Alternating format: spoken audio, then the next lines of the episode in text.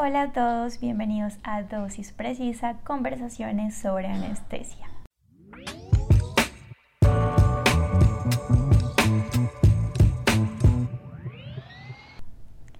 Nuestro episodio de hoy es sangrado intraoperatorio y transfusión masiva. Y nuestro invitado del día de hoy es el doctor Ricardo Correa, médico y cirujano de la Universidad de Boyacá y anestesiólogo de la Universidad Militar Nueva Granada. Doctor Correa, bienvenido a Dosis Precisa. Muchas gracias por acompañarnos el día de hoy. Bueno, Rose, muchas gracias por la invitación. Gracias a todos los que nos regalan un poco de su tiempo y están aquí con nosotros. Yo actualmente estoy trabajando con una empresa de diagnóstico in vitro. Tenemos diferentes orientaciones y focos y entre ellos algo relacionado con el manejo de las personas que tienen sangrados agudos y el manejo de ellas. Como vimos en el episodio anterior, ya sabemos que las cirugías se pueden clasificar según su riesgo de sangrado. Pero también es importante reconocer que pacientes con ciertas condiciones de por sí ya tienen un alto riesgo de sangrado. Cuéntanos un poquito cuáles son estos pacientes que tienen mayor riesgo de sangrado durante cualquier tipo de cirugía.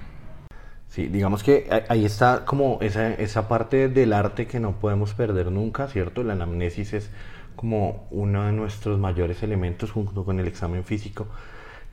Y realmente, pues lo que, lo que debemos considerar los antecedentes, la gran mayoría de estas patologías, eh, sabes que tienen una relación con la parte de la herencia, ¿sí? Y es muy importante poder identificar si hay algo que nos pueda orientar a pensar en ello.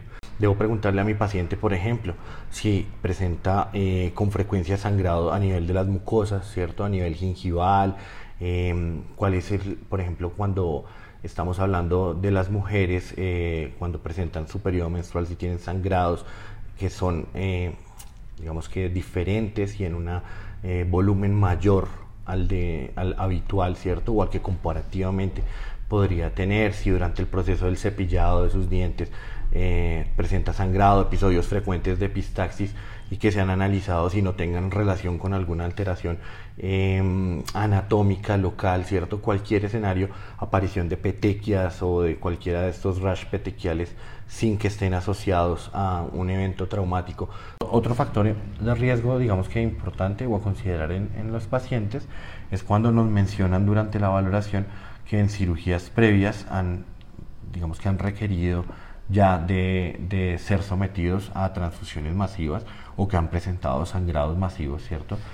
Importante también durante la valoración reconocer estos pacientes que están tomando antiagregantes o anticoagulantes, que sabemos que su interrupción o su reversión antes de la cirugía son supremamente importantes para disminuir el riesgo de sangrado y de transfusión intraoperatoria en este tipo de pacientes. Y bueno, ya evaluamos cuáles son las cirugías con alto riesgo de sangrado, cuáles son los pacientes que están en mayor riesgo de presentar sangrado intraoperatorio. Ahora debemos saber qué paraclínicos debemos solicitar antes de la cirugía. Algo muy importante es que si yo voy a tomar un, paraclínico es porque pienso tener una conducta o una intervención sobre mi paciente con base en ese paraclínico. Eh, pero para este tipo de personas creo que viene a ser relevante, ¿cierto? Y, eh, y cabe la anotación de que siempre consideremos evaluar cuál es la condición de su masa eritrocitaria, ¿cierto? Reconocer cuál es su situación y determinar que efectivamente no estén ante un escenario de anemia, eh, poder caracterizar esa anemia inicialmente si es que cursan con ella, em, tener un recuento plaquetario también para saber cómo, cómo se encuentra ese paciente y si su patología sea o no hematológica, está teniendo algún grado de repercusión sobre, sobre el conteo plaquetario, ¿cierto? Porque aquí no, no sabemos cuál es la funcionabilidad que tienen esas plaquetas, solamente un recuento plaquetario. Y pues las pruebas tradicionales para valorar, digamos que la hemostasia, en donde el tiempo de protrombina, de tromboplastina, el INR, el fibrinógeno em, e inclusive la creatinina, ¿cierto? Van a, a entrar a tener como estos, estos como un papel relevante porque me van a ayudar a, determinar si hay algún grado de alteración. Algo que me parece súper clave de esto que nos acabas de decir es el hecho de que si vamos a tomar un paraclínico, lo importante es la conducta que vamos a tomar frente a ese resultado. Entonces, una de esas conductas que son simples y que son súper importantes al momento de llevar a nuestro paciente a una cirugía con alto riesgo de sangrado es el cálculo de las pérdidas permisibles. Estas pérdidas permisibles hacen referencia al volumen sanguíneo que puede perder nuestro paciente sin presentar inestabilidad hemodinámica y que la hemoglobina pueda seguir cumpliendo su función de transportar oxígeno de forma adecuada. Entonces, este volumen de pérdidas permisibles pues claramente va a ser diferente en cada paciente. No es el mismo porcentaje para cada persona ya que las condiciones médicas y la reserva fisiológica y funcional de cada individuo pues va a ser diferente.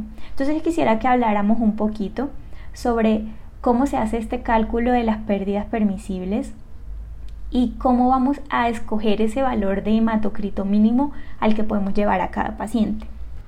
De hecho, aquí entramos como en, ese campo de, cuando nos hablan de estrategias restrictivas versus estrategias liberales del manejo del paciente en relación con el sangrado y los triggers de transfusión. Em, y actualmente lo que estamos viendo eh, en la gran mayoría de fuentes de la literatura y en, y en diferentes estudios que fueron los que como que los, los originaron, el proper trial, el prompt, ¿cierto? Em, todo ese tipo de, de, estudios, em, digamos que lo que nos han llevado es a, a observar cómo em, las estrategias restrictivas han demostrado o que son iguales o en algunos casos superiores a las estrategias liberales eh, y tal vez no en, relación con lo que sucede con el paciente en el momento de llegar a un trigger de transfusión, sino a las posibles complicaciones posteriores que pueden desencadenarse. En cuanto a números, por decirlo así, el, número mágico que siempre queremos tener como un numerito sobre el que nos guiemos, sabemos que 7, 7 gramos por litro es como ese, ese objetivo. Hay algunas fuentes que uno encuentra que habla de que los pacientes jóvenes sin comorbilidades que presentan un, se presenta un escenario de sangrado masivo de sangrado agudo pueden fácilmente eh, tolerar niveles de anemia de 5 o 6 gramos litro. Realmente ahí lo que importa es observar cuál es el comportamiento de como estos marcadores de, de perfusión, ¿cierto? De, de llámese lactato, llámese de base exceso, llámese de contenido arterial de oxígeno, de la diferencia arteriovenosa, en fin, cualquiera de estos eh, pero para el escenario del paciente cardio sí hay, digamos que una gran mayoría de fuentes que mencionan como el límite puede ser entre 8 y 9 gramos litro. Bueno, entonces en nuestra página de Instagram también les voy a dejar la formulita para que la tengan cuando tengan que hacer el cálculo de las pérdidas permisibles de sus pacientes. Entonces, listo, llegó nuestro paciente para una cirugía con alto riesgo de sangrado, su valoración perfecta, tiene todos sus exámenes ingresa a la sala. ¿Cómo haríamos la monitoría de estos pacientes? Bueno, digamos que aquí sí estamos de entrada hablando de, de, mm, pues de procedimientos o de cirugías que son cirugías mayores, en donde mi expectativa es que efectivamente vaya a haber un sangrado eh, importante, ¿cierto? Pues aquí yo ya me, voy llenando como de argumentos para utilizar estrategias de monitorización, digamos que un poco más invasivas que la tradicional eh, o nuestra reconocida monitoría ASA básica, ¿no? En este paciente yo voy a querer tener, eh, digamos que este escenario de el poder saber eh, segundo a segundo cuál es el comportamiento,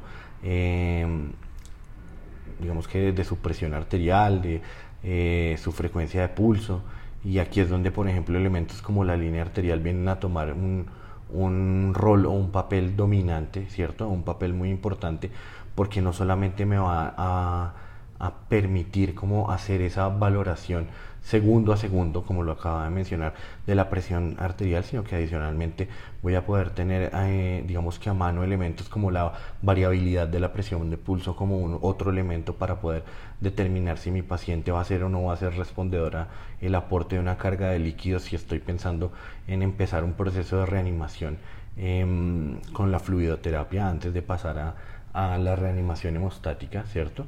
Y digamos que em, si bien las vías centrales son las indicadas para... Pero antes de eso, también quería aportar que la línea arterial no solamente nos sirve como elemento de monitoría, sino como una herramienta para tomar paraclínicos. Entonces, de ahí es donde vamos a sacar nuestros gases arteriales para saber el estado de perfusión de nuestro paciente. Entonces, la línea arterial sí o sí tiene que ir dentro de nuestra monitoría de este paciente.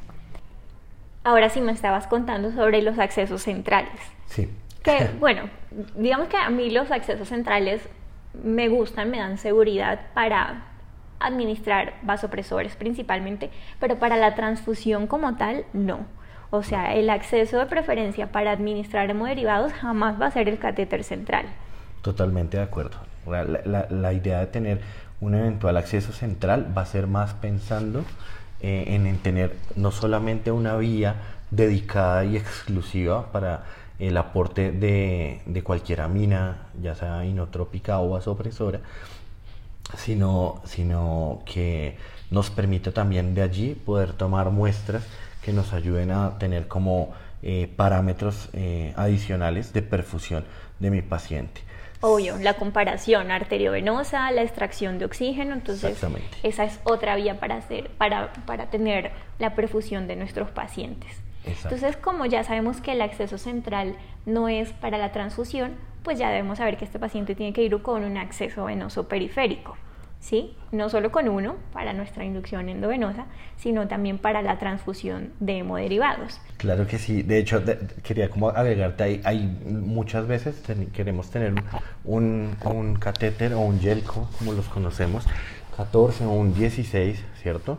Em, como bien lo mencionabas, diferente a nuestra vía de acceso para la inducción y para el manejo de medicamentos, como esa vía dedicada y esa vía exclusiva para el paso de los glóbulos rojos empaquetados, ¿cierto? O de cualquiera de los hemocomponentes que decidamos utilizar. Y además de estos accesos periféricos, otras dos herramientas de monitoría que tienen que ser infaltables en las cirugías con alto riesgo de sangrado son la sonda vesical, ya sabemos que la diuresis también es un marcador de perfusión, y la temperatura. La temperatura es supremamente importante. La hipotermia, coagulopatía segura y vamos a estar todo el tiempo transfundiendo hemocomponentes que van a estar refrigerados, entonces la temperatura va a bajarse pues de forma súper rápida y si no estamos pendientes de esa temperatura, pues seguramente el paciente ya va a estar propenso a una coagulopatía y nosotros ignorantes del tema.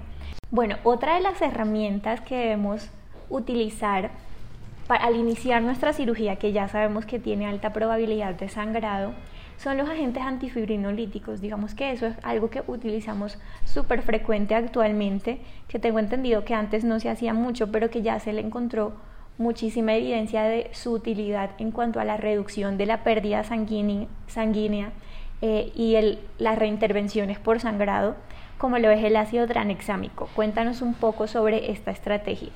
Sí, exacto. Entonces, Aquí digamos que es bien importante tener en cuenta que es una estrategia que pues la literatura misma nos lo ha documentado.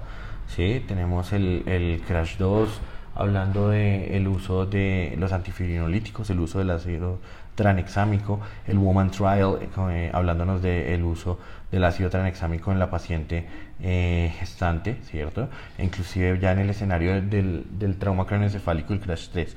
Em, y cómo con base en ellos eh, existe una evidencia del impacto importante que hay a nivel de la eh, mortalidad por sangrado cuando se utiliza un antifibrinolítico. Entonces, la idea es que eh, si yo pienso y reconozco que mi paciente va a estar sometido a un sangrado importante o que eventualmente pueda llegar a progresar a una transfusión masiva o una coagulopatía, pues de entrada voy a poder utilizar esta herramienta eh, del antifibrinolítico como el ácido tranexámico, ¿cierto? En donde nos hablan de la administración de una dosis de un gramo, ¿sí? Eh, en un tiempo de alrededor de 10 a 15 minutos, justamente con el fin de reducir la probabilidad de efectos secundarios, básicamente de reducir el umbral convulsivo y generar una crisis convulsiva. Eh, y luego la, parte de la administración del gramo durante 8 horas. Em, como parte de la continuidad. De hecho, cuando vas a mirar las dosis, digamos que dosis calculadas por kilo, te dicen, algunas fuentes te dicen utilice de 10 a 30 miligramos por kilo, hay otros que dicen hasta 50 miligramos kilo, hay otros que inclusive en cirugía cardíaca utilizan hasta 100 miligramos por kilo, eh, que hay que tener presente que a mayor dosis, mayor probabilidad de efecto secundario, específicamente el desarrollo de una crisis convulsiva. Pero pues digamos que la gran mayoría de fuentes te dicen 10 a 30 o 25 miligramos por kilo y con esto digamos que va a estar bien. Si es bajo el escenario del, escenario traumático o de la coagulopatía, el gramo inicial en las primeras tres horas. Y bueno, yo creo que hasta aquí en nuestra preparación antes de arrancar la cirugía, una vez que empezamos la cirugía, nuestro paciente ya empieza a sangrar, ya me superó esas pérdidas sanguíneas permisibles. ¿Qué es lo primero que debo hacer yo antes de empezar la transfusión? Aquí es donde es importante tener en cuenta que em, si bien debo pensar en que posiblemente voy a utilizar eh, algún tipo de, reemplazo, ¿cierto? Con eh, hemocomponentes o hemoderivados, eh, pues también primero voy a empezar con, con, la fluidoterapia, ¿cierto? Y aquí es como hemos visto y la literatura nos, nos, ha hablado de esa relevancia ya de no tener esas estrategias agresivas de reanimación de administrar, exactamente, administrar cristaloides de forma masiva, porque esto definitivamente lo único que me va a hacer es llevar a que mi paciente se me diluya, a que eventualmente haga eh, un cuadro de de hipercloremia y de acidosis hiperclorémica, si es que estoy utilizando solución salina normal eh, y que además haya cambios en la temperatura solamente por el uso eventualmente de cristaloides en un escenario en el que no cuente con un calentador de los líquidos, que también podría ser una, herramienta que si la institución en la que estoy eh, los tiene, pues... Eh, pues que yo la pueda implementar para estos pacientes que van a cirugía eh, y en que sabemos que si se administra de manera muy rápida eh, estos, estos cristaloides, pues también esto lo que puede hacer es barrer ese tapón hemostático que se está generando de forma primaria em, a nivel del sitio de la lesión. Adicionalmente, pues ahí tenemos que empezar como a ver todo ese escenario que ya sabemos que gira alrededor de la fisiopatología del paciente que se empieza a tornar coagulopático o que tiene algún factor de riesgo para volverse eh, al, cuadro de la coagulopatía. ¿no? Por eso es tan relevante lo que tú nos mencionabas, Rose, del control térmico, ¿cierto? La temperatura es supremamente importante y muchas veces somos muy, digamos que muy liberales con el concepto de monitorizar la temperatura de los pacientes, pero es que tan solo con que la temperatura central se nos disminuya un grado, ahí tenemos ya una reducción del 10% en la efectividad de los factores de la coagulación. Y adicionalmente ya empieza a haber una disfunción en, en la agregabilidad plaquetaria. Entonces, cada grado que voy perdiendo en temperatura, 35, 34, 33, me va profundizando esa hipotermia y me va empeorando uno de esos elementos que ahorita ya vemos diferentes teorías, está que la triada, que la tetrada, que el diamante, que la, no sé, de la muerte, ¿sí? Que tenemos que tener en cuenta el paciente coagulopático, el paciente acidótico, el paciente hipotérmico y algo que le están dando mucha fuerza ahorita y es pensar en que mi paciente no esté hipocalcémico. ¿sí? Siempre que estar monitorizando el calcio porque el calcio va a ser un elemento y un actor importante en los procesos de coagulación. Y adicionalmente, pues si ya creo o pienso que mi paciente eventualmente está entrando en un escenario de coagulopatía, pues como lo estábamos mencionando ahorita, la idea no es empezar eh, con todo este, digamos que ataque masivo de hemocomponentes, eh, del 666, por ejemplo, el gran número de, glóbulos rojos, de plaquetas, porque definitivamente se ha visto que, tenemos herramientas para individualizar el, el, tratamiento y, por ejemplo, las pruebas viscoelásticas terminan siendo una herramienta, ¿cierto? Eh, que idealmente deberíamos querer tener nosotros en todos nuestros sitios de trabajo donde sabemos que nos enfrentamos con pacientes con un eventual sangrado agudo. ¿Por qué? Porque es que actualmente la idea es que si yo tengo una prueba viscoelástica, pues con base en ella voy a poder individualizar a mi paciente y reconocer si su déficit es por fibrinógeno, si su déficit es por factores de coagulación, si su déficit es más relacionado hacia las plaquetas, ¿cierto? Y la funcionalidad de ellas. Entonces, ahora sí vamos al escenario en el que hablamos de cuándo empezamos a llamar una transfusión transfusión masiva, ¿sí?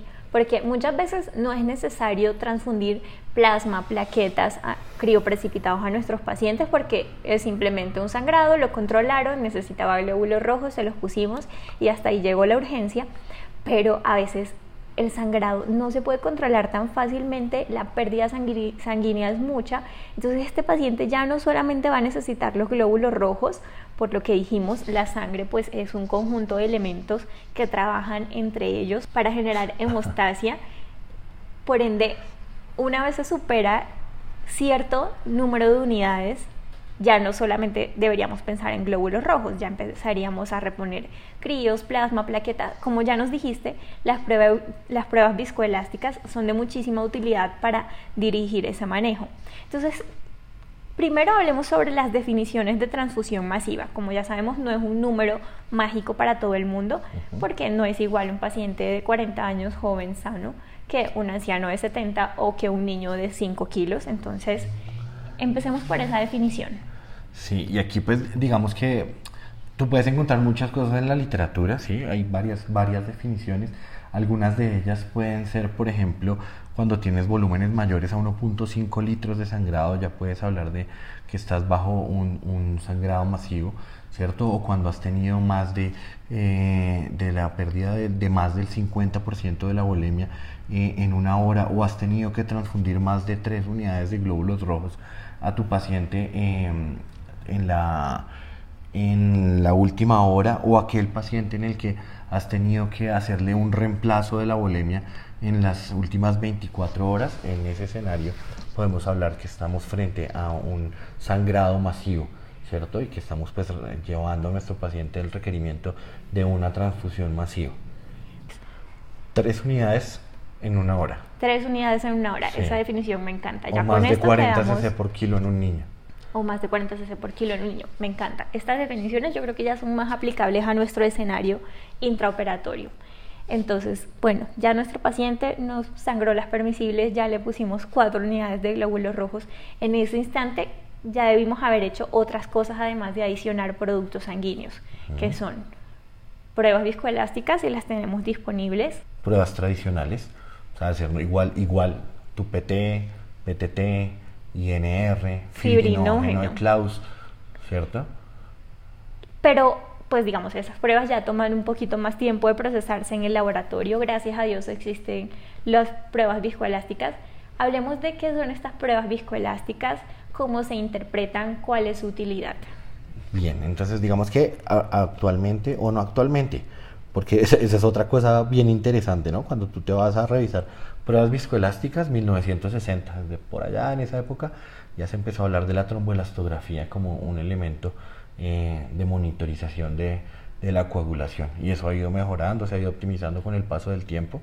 Em, ahorita, digamos que en el mercado existen diferentes dispositivos, la tromboelastografía, la tromboelastometría, inclusive ahorita en el último congreso de la ISTH en Montreal, que sucedió hace un mes o dos meses, están hablando de otra, otro dispositivo llamado el Sonoclot.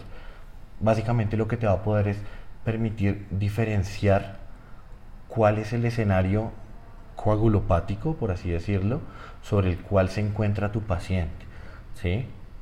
O sea, con una prueba viscoelástica tú vas, vas a poder determinar si lo que le está sucediendo a tu paciente es que está teniendo algún trastorno a nivel o de las plaquetas o de los factores de coagulación o a nivel del fibrinógeno y que obviamente sobre este vayas a, tener a enfocar tu manejo. si sabes que está fallando el fibrinógeno, pues críos de una. Si sabes que son factores de la coagulación, plasma, si ya sabemos que es una alteración en la función plaquetaria, pues plaquetas. Que hay que tener presente que cuando estamos en el escenario de un paciente con sangrado masivo y que se encuentra ya en esta fase coagulopática, lo primero que va a suceder es que se va a empezar a consumir estos actores de la coagulación. ¿sí?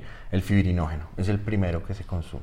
Y tener muy, muy presente que ese fibrinógeno funciona como el, cemento, por así decirlo.